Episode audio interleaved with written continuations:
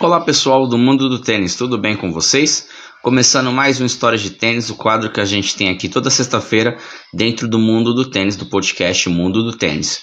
Hoje a gente vai falar de uma final muito especial, que é a final de Roland Garros 2009, a final que coreou, coreou Roger Federer, apontado pelo próprio Federer como o jogo mais importante da sua carreira.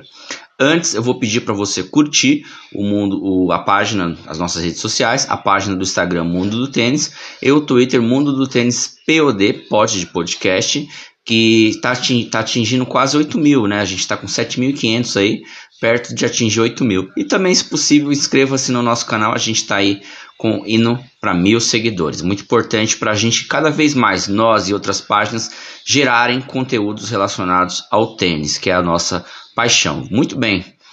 Todo fã do Federer mais antigo, fã da primeira geração, sabe que o piso onde o Federer tinha mais dificuldade, onde ele era mais vulnerável, é Roland Garros, por se tratar do saibro. Então ele precisa desenvolver mais o jogo dele. Para tenistas ofensivos igual o Federer, é mais difícil jogar no saibro. A grama e a hard era mais natural a fruição do jogo dele. Então seria já uma meta de, seria difícil de conquistar é, Roland Garros. Mas o Federer tem no seu currículo, além de algumas semifinais e quartas de finais, quatro vice-campeonatos de Roland Garros. E a eliminação de 2004 para o Guga nas quartas de final com uma sonora vitória por 3 a 0.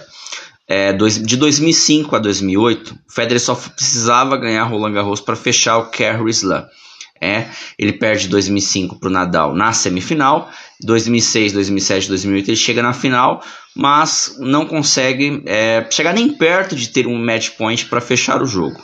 Muito bem, a temporada de 2009 ela não começou do, nos planos do Federer. O Federer não consegue é, ganhar o Australian Open, que ele era muito favorito em cima do Nadal. O Nadal tinha vindo de uma partida muito desgastante contra o Verdaço e consegue uma virada ali estabelecendo é, o Federer como número 2 do mundo e colocando o Federer com dúvidas sobre será quando eu vou conquistar esse grande slam, já que ele estava tentando há 5 anos, desde 2004, e não conseguia chegar nem perto de ter um match point para conseguir o título. Eram vice-campeonatos, eram semifinais e derrotas para tenistas como Guga e Nadal, que eram soberanos do piso.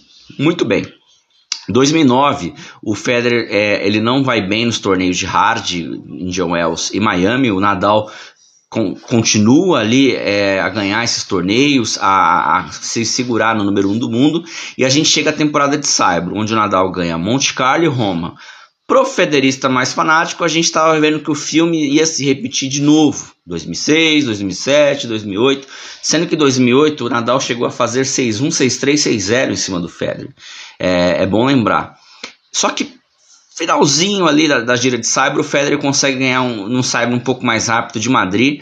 Ganha em cima do próprio Nadal. O Nadal tinha jogado uma semifinal muito desgastante contra o Djokovic.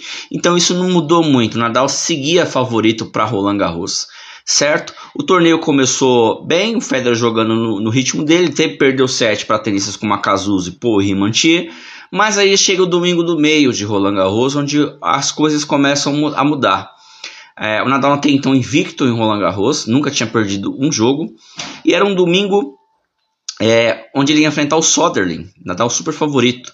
E nenhum torcedor do Federer esperava que o Nadal fosse perder antes da final. A gente já contava que a final ia ser mais um Fedal pelo, pelo, pelo desenvolvimento, ali, pelo desenrolar, e ia ser de novo aquela luta por esse título contra o Nadal. Porém, um tenista sueco chamado Rob Soderling choca o mundo naquela tarde de domingo ao vencer o Nadal por 3 sets a 1. Eu mesmo não estava em casa quando retornei liguei a televisão na ESPN esperando a notícia que o Nadal tinha ganhado do Soderling, é que todo mundo esperava, quando eu vi que o jogo já estava no quarto set, estava no quarto set e o Soderling estava em vantagem, né? O Soderling acaba ali com o apoio da torcida, fazendo que foi um choque no mundo. Ele ganha do Nadal, ele é o primeiro dos dois tenistas até hoje a ganhar do Nadal. O outro é o Djokovic que tem duas vitórias. E aí, essa derrota do Soderling, essa vitória do Soderling, essa derrota do Nadal significou o quê para o Federer? A obrigação é sua. O Nadal não está mais no torneio. Você tem a obrigação de vencer esse torneio. A pressão é toda sua. E o Federer jogar o jogo de oitavas de final no dia seguinte contra o Tommy Haas, certo? E, pasmem meus amigos, o Haas abre 2 sets a 0 em cima do Federer. Tudo caminhava para o Federer ser eliminado naquela segunda-feira, certo? E ele começa a fazer a segunda a semana mágica da carreira dele a remontar. Ele vence o Haas de virada por 3 a 2 depois de dois sets complicadíssimos onde ele perde. Ele caminha nas quartas de final e chega na semifinal contra um jovem, Juan Martín Del Potro, que venceria o Federer no, no slam do US Open no final daquele ano. Mas um jovem aspirante Del Potro, ali na sua juventude, é, de 20 anos, dando muito trabalho para o Federer, chega a ter 2 sets a 1. Um, e o Federer vence os dois últimos sets por 6-1 e 6-4, num jogo que parecia que ia para o Del Potro. E o Federer chega na final contra o Sorder. É, aqueles dias, aquelas, aquelas horas que se antecederam a final, de sexta a domingo, o, o Soder era um freguês do Federer. Ele, ele, ele não tinha muitas, é, muita sorte com o Federer. É, sempre foram surras que ele tomou do Federer. Ele vai ganhar sim Roland Garros 2010 nas quartas de final. Mas até ali ele era muito freguês do Federer. Ele era um jogador que tinha muita potência no saque, no, nos golpes de base. É, era um jogador admirável. Infelizmente ele teve uma doença genética aí que impediu ele de, de progredir, uma doença é, que fez ele abandonar a carreira dele. Mas o Soderling está bem, infelizmente ele não conseguiu progredir o que a gente esperava da, na carreira dele. Era um top 10 com muita regularidade, capaz de vencer qualquer um. Mas a gente pensava que ia ser uma batalha o jogo final, porque o Federer tinha essa questão psicológica, essa questão da ansiedade. Você via durante a semana que o Federer estava ansioso, ele estava focado, estava concentrado, mas às vezes em alguns momentos essa ansiedade ela quebrava e fazia ele desfocar em alguns momentos e sair de, de rota em alguns momentos, principalmente na, nas oitavas contra o Haas. Isso aconteceu, isso foi evidente. Mas na final, o Federer faz uma das exibições mais perfeitas dele em final, vence por 6-1, 7-6, 6-4. Acho que o 6-1 no primeiro set foi muito importante para dar aquela relaxada para fazer o jogo, os sets seguintes fluírem bem. Ele venceu, em nenhum momento o Soderling ameaçou, foi um jogo super controlado e o Federer conseguiu vencer o único Roland Garros que ele tem na carreira dele. Ele ainda seria finalista em 2011, perdeu para o Nadal, depois de uma grande vitória sobre o Djokovic, uma das maiores vitórias do Federer sobre o Djokovic, encerrando uma sequência de muitas vitórias do Djokovic, de mais de 40 jogos. E Roland Garros 2019, onde ele também perde para o Nadal na semifinal, mas já é um Federer mais vintage, mais para o final da carreira, ali na, na última fase da carreira dele, com backhand melhorado.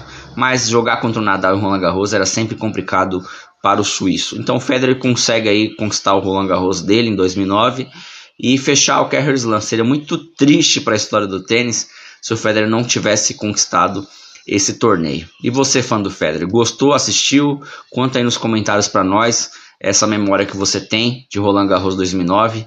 Para mim, que sofreu em 2005 a 2008, considero o maior título da carreira do Federer. Muita gente aponta aí o Australia Open 2017, mas Roland Garros 2009, para mim, é o maior título da carreira do Federer. Beleza? Abraços, tchau.